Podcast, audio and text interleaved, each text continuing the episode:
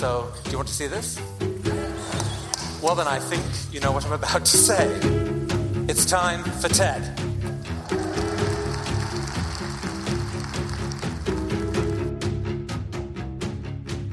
Aujourd'hui, les débats publics sont souvent dominés par des conflits insolus. Et face à cette, ce constat, il est important de créer des espaces de discussion qui permettent de débattre, d'échanger sans cynisme et en même temps sans naïveté, notamment pour essayer de trouver des solutions. Eh bien, c'est exactement ce que propose TED, la conférence euh, annuelle qui vient d'avoir lieu à, Vancouver dans son édition 2023. C'était un, exemple rare, une occasion rare pour euh, des inventeurs, des artistes, des innovateurs, euh, toutes sortes d'acteurs de se réunir pour échanger, débattre, sans cynisme, sans naïveté. L'expérience de TED est très particulière. Un des intervenants euh, disait que c'est comme euh, un, moment de neurogénèse. Vous savez, la, neurogénèse, c'est un processus qui permet la naissance de nouvelles cellules nerveuses, cérébrales, à partir de cellules souches. Eh bien, c'est exactement ça une conférence TED. Pendant cinq jours, vous êtes plongé dans un environnement euh, où vous vivez des conférences, des expériences très intenses qui recréent des liaisons neuronales, qui déprogramment et reprogramment des liaisons neuronales. Ce que je vous propose dans ce nouvel épisode de Trendspotting, c'est de faire le point sur l'édition de TED 2023 et des grands sujets, euh, des quelques talks les plus marquants de, cette édition. Pendant euh, cinq jours, euh, on a été présent. Alors je dis on parce que pour la première fois, avec Brightness, j'ai organisé avec dix personnes, on était neuf pour être plus précis, une délégation française à TED pour vivre à Vancouver cette conférence euh, au cœur, hein, au cœur du réacteur de TED pendant pendant dix ans, plus de dix ans, on a organisé TEDx Paris. Là, c'était l'occasion de proposer à cette délégation de venir vivre euh, à la source ce qu'était qu'une expérience TED et ça a été euh, ça a été un moment très intense, pour être très honnête, avec un retour bien fatigué, plus de Parfois, euh, on commençait à 8h45 le matin et on finissait euh, jusqu'à 23h. Alors, tout n'était pas constitué de conférences, mais on avait 3 à 4 sessions de conférences par jour, des workshops et ensuite des soirées où on pouvait aussi rencontrer euh, d'autres membres, évidemment, hein, de la communauté TED, venus du monde entier. On était 2000 au total, avec un programme toujours très linéaire à TED. Hein. Il n'y a pas d'effet FOMO, hein, parce qu'on peut pas aller à une session euh, en parallèle d'une autre. Euh, tout est linéaire à TED, ce qui est très appréciable, parce qu'on n'a pas le sentiment de rater quelque chose. Bien au contraire, on, a la possibilité de tout voir. Alors c'est intense, certes, mais on a la possibilité de tout voir. Et donc, euh, ce que j'ai aussi fait, c'est de demander comment ont vécu euh, les différents membres, quelques différents membres de cette délégation, comment ils ont vécu cette semaine à TED? Et, je vous laisse euh, découvrir leur feedback euh, déjà avec le premier d'entre eux. Il est directeur de la communication de Tikeo Capital. Il s'agit de Grégoire Lucas. Bah déjà beaucoup de diversité dans les sujets. je suis assez étonné par ça. Je m'attendais à quelque chose d'un peu plus uniforme en termes de sujets abordés. On est passé de l'intelligence artificielle à la guerre civile, de la guerre civile euh, à la bipolarité et de la bipolarité euh, à la gestion de ses sentiments. Enfin voilà, moi je trouve que c'est très divers et c'est assez vivifiant en fait. Quels sont les talks, les sujets qui t'ont les plus marqué Celui sur l'intelligence artificielle, c'était euh, il y a deux jours ou hier, je sais plus, parce qu'en plus on perd un peu la notion du temps chez à la conférence TED.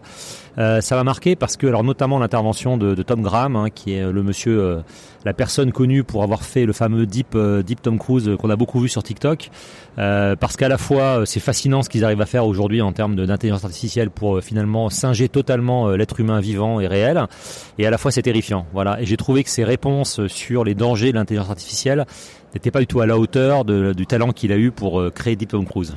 J'allais dire l'activiste politique que je suis euh, à titre personnel et privé, euh, forcément a été marqué par l'intervention d'un certain Peter McIndo, et non pas Peter McEnroe, hein, je, précise, qui est un jeune homme assez fascinant qui a créé un, fake total, un mouvement fake total, un mouvement citoyen sur le fait que les oiseaux n'existaient pas. Euh, Birds are not real, c'est le nom du mouvement, euh, et qui finalement a essayé de prouver par A plus B aux complotistes, euh, je dirais l'idiotie de leur, leur, leur, vision des choses, mais aussi il a essayé d'expliquer que c'est pas parce que les gens tombent dans le complotisme qu'il faut les condamner et qu'il faut les exclure de la société. Au contraire, il faut essayer de les ramener et de leur expliquer, d'être faire de la pédagogie auprès d'eux.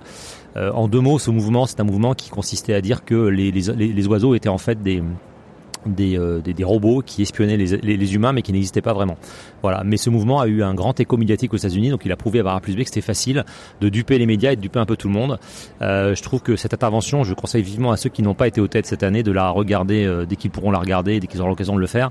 Euh, c'est riche d'enseignements et puis dans le même ordre d'idées, l'intervention de, scientifiques autour du climat.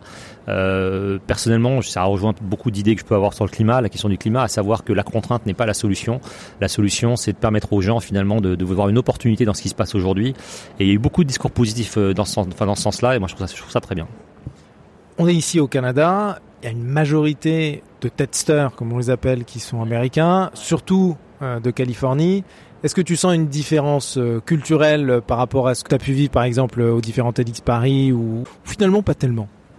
Oh bah, si, il y a une, il peut y avoir une vraie différence, ne serait-ce que dans la manière dont les Américains ou les, on va dire les Nord-Américains euh, peuvent réagir euh, à la fois aux différents conférenciers. Il y a des, il y a des, il y a des standing ovations à chaque, à chaque conférencier. En France, vous verrez une standing ovation une fois tous les, toutes les, toutes les cinq éditions, puisque les gens ont un peu plus de mal, je dirais, à, à, à, se mettre dans cette logique-là. Euh, c'est deux cultures complètement différentes, mais c'est très anglo-saxon et quand on est là, faut l'accepter, faut vivre avec et, euh, et, finalement vous regardez ça avec beaucoup d'attention et, beaucoup de sympathie. On a eu une intervention poignante d'un entrepreneur qui est bipolaire et qui nous a raconté son histoire. Euh, je pense que ça t'a marqué. Est-ce que tu peux nous dire pourquoi? Alors en effet, il s'appelle Andy Dunn, c'est un entrepreneur euh, qui euh, a été diagnostiqué à l'âge de 20 ans d'une forme de bipolarité, pas forcément la plus grave et la plus dure, mais quand même qui, d'ailleurs il le raconte lui-même, l'avait amené à se prendre pour Jésus à l'âge de 20 ans, pour le Messie. Euh, c'est quelqu'un qui a été très successful dans sa vie d'entrepreneur, mais qui du fait de cette bipolarité a eu euh, beaucoup de moments de haut et de bas. Il a fait souffrir euh, beaucoup de son entourage, de ses collaborateurs et lui-même évidemment. Il le raconte avec beaucoup de simplicité, d'ouverture. C'est pas facile d'admettre ce genre de, de, de, de, problème de santé. D'ailleurs, il a, il a dit une chose très juste. Il a dit euh, on dit que quelqu'un a le cancer et n'est pas le cancer. On dit pas quelqu'un est le cancer mais a le cancer. Et il a dit, euh, on dit quelqu'un est bipolaire. On devrait dire que quelqu'un a une forme de bipolarité. Et je pense que c'est assez juste dans la manière dont on doit aborder la maladie. Mais au-delà de ça, ce qui m'a impressionné et intéressé dans ce qu'il a dit, c'est euh, lui en tant qu'entrepreneur, il a essayé d'expliquer qu'il y a beaucoup d'entrepreneurs qui ont une forme de bipolarité. Et c'est pas forcément négatif. Euh, je pense qu'on peut y voir le fait que les entrepreneurs sont des êtres à part.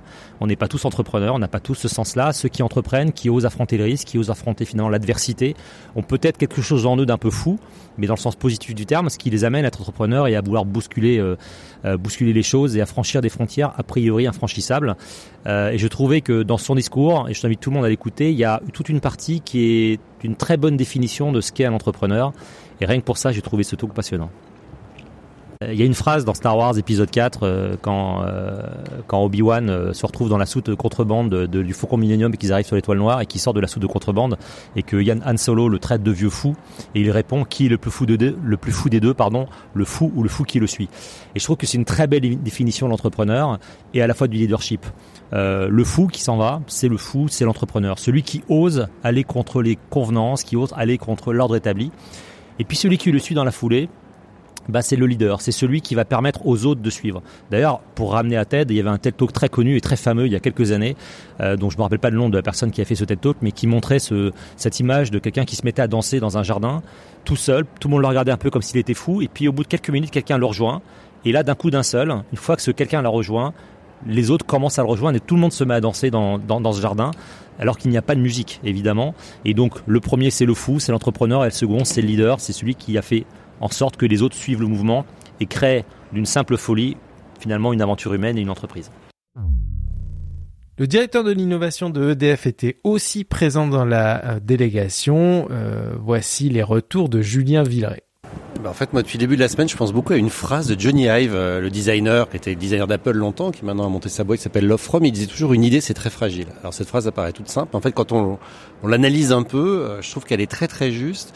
Et je trouve que le contexte de TED, c'est-à-dire quand on est sur place, on se rend compte à quel point tout est fait pour mettre en valeur finalement euh, à la fois la fragilité de l'idée et surtout de pas la casser. C'est-à-dire que la forme, évidemment, c'est bien connu, elle est très euh, très adaptée. Et d'ailleurs, elle semble presque longue maintenant, ce qui m'amuse parce que quand j'ai découvert TED il y a 20 ans, euh, c'était hyper rapide un talk. C'était vraiment une grosse synthèse. Aujourd'hui, on est tellement habitué à des TikTok que finalement, 12 minutes, c'est hyper long. mais en même temps, je trouve que ça permet vraiment de développer une idée et dans un environnement où on a beaucoup de, de bienveillance, le, le, la comment dire, la contradiction ne vient pas immédiatement. On a le temps de, faire infuser une idée avant d'avoir un talk quelques minutes ou quelques heures plus tard qui va venir contredire le premier. Et c'est là où je trouve on va pouvoir se faire euh, une opinion intéressante. Et puis ce côté amusant aussi où on croise des testeurs, comme on les appelle, j'ai découvert ça, de tout type, et y compris des personnalités, euh, voilà, euh, brillantes, connues. Ce matin, j'ai croisé Amy Webb, on a croisé Reed Hastings de Netflix, Al Gore était était devant et qui finalement se mélange avec les autres dans un moment où c'est l'idée qui compte. Donc voilà, ça c'est un peu mon, mon, mon, takeaway pour l'instant, c'est que voilà, cette, cette, fragilité des idées, elle est bien protégée par le contexte finalement dans lequel elles sont euh, mises en valeur. Celle qui m'a le plus marqué, euh, c'est autour de l'IA, euh, et, et, ça peut paraître une banalité, mais je l'avais jamais vu comme ça. Euh, on regarde beaucoup l'IA sous l'angle de, alors c'est un outil, donc on peut en faire du bien ou du mal, bon, comme tous les outils, certes mais il y a eu un talk autour de la défense et de l'IA utilisée dans le monde de la défense, euh, avec cet angle un peu géopolitique, mais aussi armement, hein, concrètement. Et, et, et ça m'a beaucoup frappé parce que le, le, speaker, dont le nom m'échappe là, euh, disait finalement, euh, l'IA, euh, continuer à investir sur l'IA, c'est pas une question d'éthique, c'est une question d'équilibre des forces. C'est-à-dire que si aujourd'hui on arrête, parce qu'on se dit bah tiens on fait une pause, comme ça a été suggéré par certains, on fait etc. Les autres, les forces, alors on peut les appeler les forces du mal ou les forces concurrentes ou les forces. eux, ils vont pas s'arrêter. Donc de toute façon, il faut qu'on traite nos problèmes éthiques et nos questions éthiques qui sont importantes, en même temps qu'on continue d'avancer pour rester les meilleurs et au meilleur niveau. Et ça m'a paru très juste parce que je trouve que ça finalement allège d'un poids euh, sur ce sujet-là, c'est que de toute façon, on n'a pas le choix parce que en fait c'est une arme et c'est une arme et il faut pour ça un équilibre des forces dans le monde pour qu'on puisse avoir un monde, je n'oserais pas dire en paix dans le monde qu'on connaît aujourd'hui, mais en tout cas un monde où il y a un équilibre des forces comme on l'a connu avec d'autres types d'armes dans le passé. La DGA Innovation, Développement durable et Système d'information du groupe Bouygues était également présent à la délégation à TED. Et euh, voici ses retours. Il s'agit de Marilus Godino. Alors mes premières impressions, c'est je trouve qu'il y a une belle énergie quand même, avec euh, beaucoup de rencontres, beaucoup de gens différents qu'on a a l'occasion de côtoyer, des, discussions euh, vachement intéressantes, et puis des conférences qui sont euh, inspirantes pour une bonne partie d'entre elles en tout cas. Moi, ce qui m'a le plus marqué, c'est un ensemble de conférences qui tournaient autour du même sujet, et ces mises en perspective. Finalement, ça donnait une vision un peu globale. C'est tout ce qui concerne l'intelligence artificielle. Finalement, on a eu pas mal d'interventions assez différentes autour du sujet. Et c'est vrai que ça donne une espèce de ouais, kaléidoscope sur euh, sur ce sujet qui est intéressant entre euh, euh, finalement quelqu'un comme Tom Graham qui qui nous permet de voir que les deepfakes sont à notre portée. Donc la question se pose de qu'est-ce qui devient réel, qu'est-ce qui est réel, c'est quoi le vrai demain avec des thèmes intéressants abordés autour de la propriété intellectuelle, finalement de l'identité visuelle. Donc ça, je dirais, c'est un côté du spectre. Euh, euh, le, le, fondateur ou le cofondateur de OpenAI, euh, Greg Brockman, il se pose pas franchement ces questions-là. On est plutôt dans toutes les possibilités que l'intelligence artificielle peut ouvrir. Et donc on est on est vraiment là dans le monde des possibles. Et puis on a quelqu'un comme euh, comme euh, Salkan qui lui euh, utilise l'intelligence artificielle dans l'objectif de d'offrir une capacité d'éducation euh, beaucoup plus facilitée, démocratiser l'éducation. Et ça c'est formidable. Et donc on a finalement au sein des mêmes conférences, au sein d'une même série de conférences, des choses qui peuvent euh, franchement être un peu angoissantes sur euh, sur l'avenir, sur se dire mon Dieu comment est-ce qu'on va distinguer? On, peut côtoyer le pire et en même temps le meilleur. Et donc là on retrouve finalement parce que toute nouvelle technologie est hein, profondément ambivalente. Et donc c'est qu'est-ce qu'on va en faire derrière? Et s'ajoute à ça, je dirais, deux autres interventions qui m'ont bien plu justement pour euh, donner un peu de profondeur à, à ces sujets-là. Une de Gary Marcus qui intervenait beaucoup autour de la gouvernance, justement, et du cadre qu'il va falloir donner. Et c'est vrai qu'on a l'impression qu'il va falloir donner un cadre à tout ça parce que ça peut aller extrêmement loin. Et en même temps, la question se pose de mais comment va-t-on faire au niveau mondial pour se donner un cadre? Est-ce que même c'est réaliste de le faire? C'est une bonne euh, question. Et puis euh, une dernière intervention sur le sujet que je voudrais euh, mentionner, c'est Yejin Choi, Choi, je ne sais pas trop comment on prononce son nom, qui a soulevé un autre problème qui me paraît extrêmement intéressant, qui est de dire c'est bien d'entraîner l'intelligence artificielle avec des monceaux et des monceaux de données dont la qualité d'ailleurs peut être de, nature variable. Comment est-ce qu'on fait finalement pour lui inculquer, pour lui inculquer les notions de bon sens? Et, et est-ce que finalement on a besoin euh, de toute cette énergie, toute cette force brute pour alimenter la machine, pour finalement inculquer à la machine des règles extrêmement simples qu'on connaît tous? Et donc, est-ce qu'il n'y a pas quelque part à faire côtoyer euh, à la fois des, des inculquer à l'intelligence artificielle des règles simples, et puis en parallèle de ça, utiliser euh, des monceaux de données pour lui apprendre des choses qu'elle va découvrir par elle-même. Et donc, je trouve aussi que ça c'est intéressant de dire comment est-ce qu'on va faire euh, pour pour finalement avoir un système le plus efficace possible. Alors j'ai été surprise par contre par le fait que jusqu'à présent, on va voir, la question de la consommation des ressources associées à l'intelligence artificielle n'a pas été évoquée, ou quasiment pas. Alors que c'est quand même un sujet qui va aussi autour et où on se demande, euh, voilà, quelle efficacité pour tout ça et jusqu'où il faut aller et comment est-ce qu'on va euh, euh, arriver à, à, nourrir énergétiquement cette, cet écosystème. Olivier Siboni était également présent. Vous savez, connaissez Olivier, il fait partie de notre communauté depuis euh, des années déjà. Il était intervenu à plusieurs reprises euh, sur nos scènes. Il est professeur à HEC et, auteur de plusieurs ouvrages sur le management. Et, voici comment il a vécu euh, son expérience à TED à Vancouver.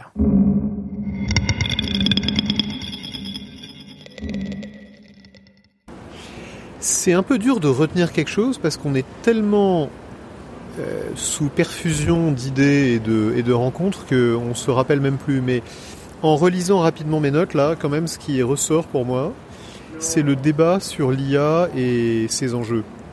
Parce qu'en fait, on est, on lit tellement de trucs sur ce sujet et on, et on pense tellement de choses sur ce sujet qu'il n'y a pas beaucoup d'endroits en fait où on a des gens de bon niveau qui en parlent, voire de très très bon niveau, et où on a des sons de cloche assez divers et qui sont assez bien organisés pour qu'on ait un débat euh, cohérent sur le sujet. Et en fait, sans vraiment en retirer une conclusion, on a eu, et c'est très bien parce que je ne crois pas qu'on puisse en tirer une conclusion, on a eu des points de vue optimistes, des points de vue pessimistes, des points de vue catastrophistes, des points de vue nuancés, et on en ressort avec l'idée que, enfin moi j'en ressors avec l'idée que il faut quand même suivre de très très près ce qui est en train de se passer dans ce domaine et se demander quelles sont les, régulations qui vont être nécessaires parce qu'on est clairement à l'aube de quelque chose qui est très très très très disruptif. Il y a beaucoup d'interventions qui sont très euh, puissantes émotionnellement. Il y avait une, intervention ce matin euh, sur la mort qui était euh, bouleversante. Et en même temps, quand je relis mes notes pour en parler, c'est la seule session sur laquelle j'ai rien noté parce que c'est très très difficile de, de la résumer ou de d'en retransmettre quelque chose. Il faut la vivre pour pour euh, pour comprendre, pour essayer de comprendre le message. Euh, donc pour moi, en termes de choses dont on peut parler dans un micro, c'est quand même plutôt l'IA qui ressort comme étant le sujet de la conférence. C'est une perfusion, une, injection massive euh, d'idées, d'émotions et de, positivité. C'est des idées, c'est aussi très émotionnellement euh, montagne russe. C'est-à-dire qu'on a des moments où on est complètement déprimé et on a des moments où on est complètement shooté. Le jet lag doit probablement accentuer le, le, phénomène. Euh, donc c'est assez, enfin c'est assez difficile à décrire. Je m'attendais pas vraiment à ça en fait. Je m'attendais à un truc plus, euh, plus plus intellectuel en fait, plus, plus cérébral. Euh, et en fait, c'est beaucoup plus. Et, c'est parce que quand on voit des TED à la télé, on ressent pas la même. Euh, enfin, à la télé, sur, tu vois ce que je veux dire, sur, un, écran, sur, un écran, on ressent pas l'émotion de la même manière que, que, quand on est dans la salle. Euh, donc en fait, c'est vraiment une expérience, ouais. Une phrase qui a été prononcée m'a particulièrement marqué pendant cette semaine. Elle a été prononcée par euh, un membre de l'audience à la toute fin de la conférence lorsque un débat est organisé pour pouvoir faire une synthèse et puis euh, commenter des éléments qui ont été euh, prononcés sur scène. Et cette phrase est la suivante. Comment pouvons-nous apprendre à l'intelligence artificielle à comprendre les humains si nous ne sommes déjà pas en mesure de faire en sorte que ces derniers se comprennent entre eux?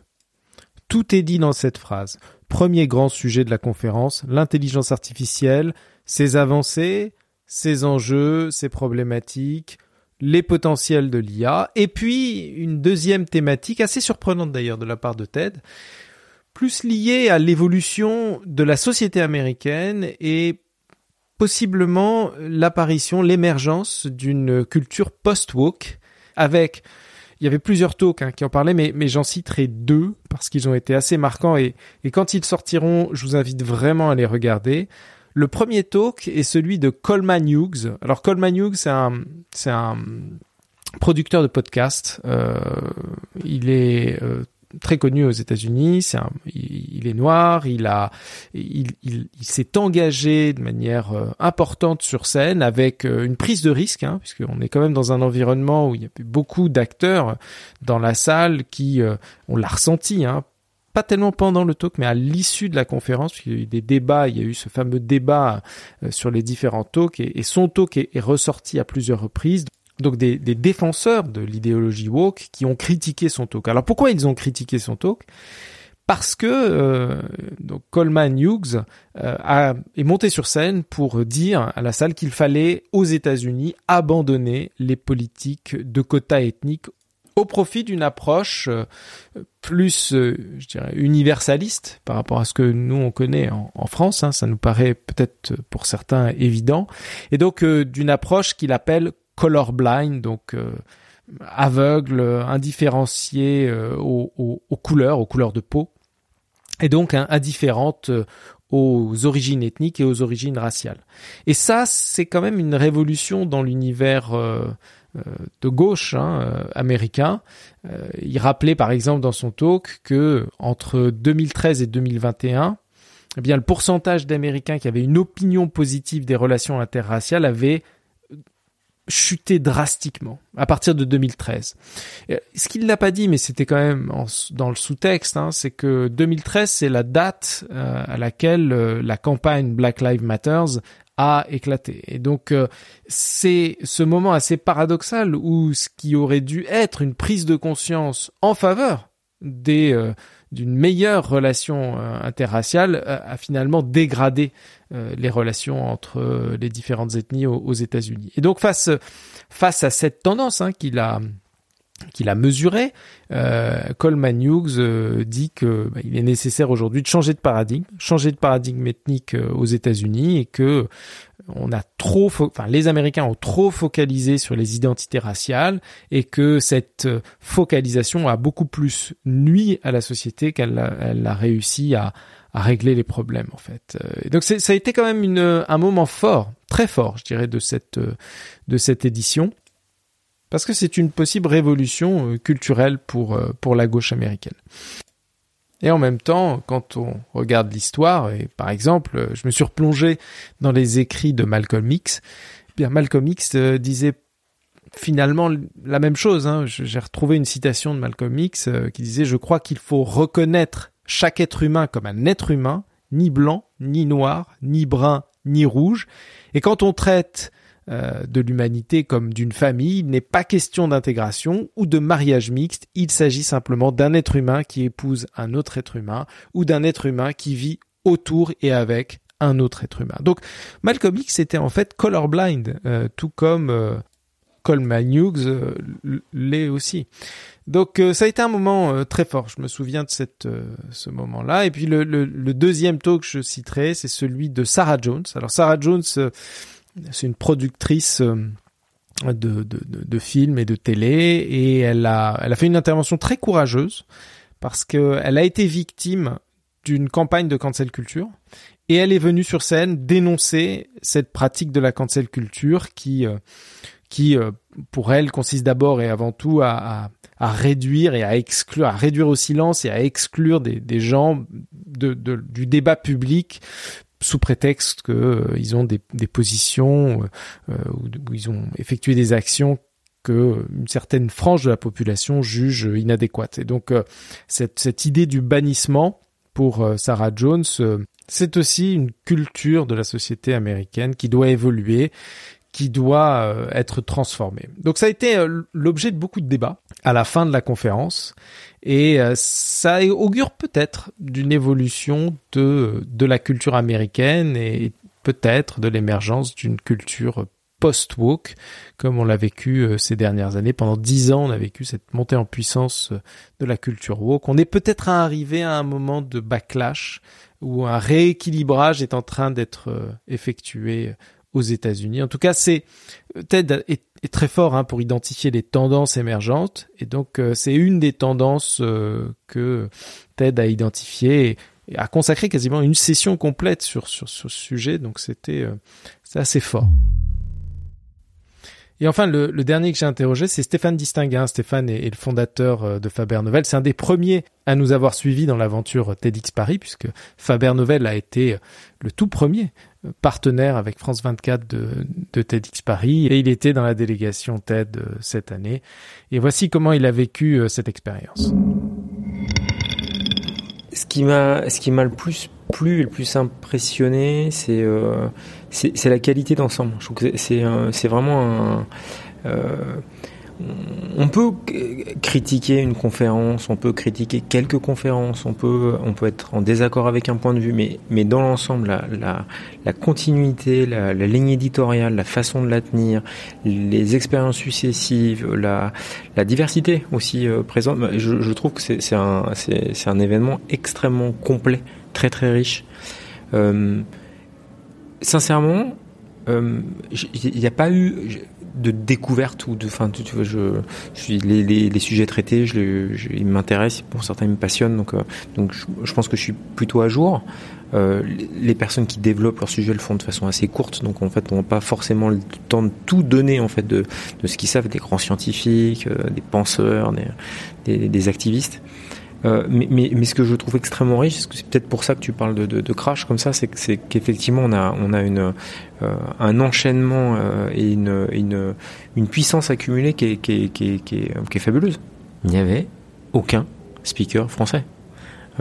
donc ça, ça c'est aussi une façon un peu peut-être de, de Enfin, moi je suis très à l'aise en fait. je, je, trouve que de temps en temps se sentir en minorité, surtout quand on a, je crois que sais ce que c'est. Euh, J'arrive à 50 ans cette année. Euh, je, je, j'ai toujours, enfin, je suis un homme. Euh, je suis blanc. Je suis, enfin, je européen. Enfin, je, voilà, j'ai toujours eu plutôt été du côté de la, de la, majorité. Donc, être dans ces moments où tout d'un coup tu te dis, bah tiens, je suis pas tout à fait à l'aise ou les codes me parlent pas exactement. Ou c'est, c'est quelque chose que je trouve pas, pas inintéressant à pratiquer. Puis euh, bah c'est vrai qu'aussi on voit un monde qu'un monde différent. Euh, il y a énormément. Euh, enfin, été aussi assez marqué, par exemple, puisque tu m'amènes sur ce terrain. Il y a une présence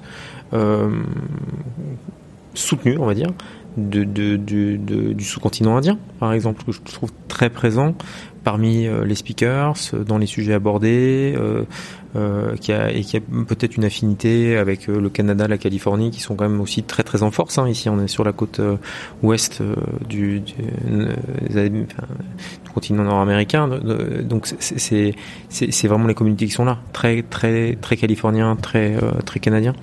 En toute fin, il y a une personne qui s'est levée, qui a interpellé donc Christian Anderson et, et plus généralement la, la communauté des, des, des testers, on dit, c'est ça Des testers en leur disant euh, on s'est un petit peu fait laver, laver le cerveau par, euh, par une, femme assez, assez habile dans son speech qui, qui appelait en fait à, à l'amitié avec, euh, avec la Chine et au, au commerce et que si on continuait à faire plus de commerce, on serait tous très heureux parce que c'était vraiment la, façon de continuer à, vivre en harmonie, euh, qui a quand même rappelé euh, les Ouïghours, euh, en fait le fait que on parlait du risque de l'intelligence artificielle, mais qu'aujourd'hui il y avait des peuples qui souffraient et que avant de penser à faire une organisation plus démocratique pour l'intelligence artificielle, ce serait pas mal d'imaginer ce que la Chine peut faire en fait sur, le domaine de la démocratie. Donc, euh, donc, euh, et c'est vrai que c'est un domaine qui n'était pas du tout abordé jusque-là. Pour découvrir les meilleurs moments de TED 2023, je vous invite à aller télécharger, je mettrai le lien en description de ce podcast le dossier de synthèse de TED 2023 qui comporte une cinquantaine de pages avec euh, les meilleurs moments, les meilleures citations, quelques noms de speakers qui m'ont marqué et puis toutes les informations concernant euh, l'édition de 2023. C'était la première fois donc que nous organisions cette délégation à TED, à TED 2023. L'année prochaine, on va refaire exactement la même chose, euh, peut-être un peu plus nombreux d'ailleurs. Donc si ça vous intéresse de, rejoindre cette euh, délégation française euh, à TED, vous savez, hein, ça fait plus d'une décennie hein, qu'on organisait des conférences TEDx Paris dans les grandes salles parisiennes. C'était l'occasion de retrouver des différentes voix émergentes, euh, des personnalités inspirantes.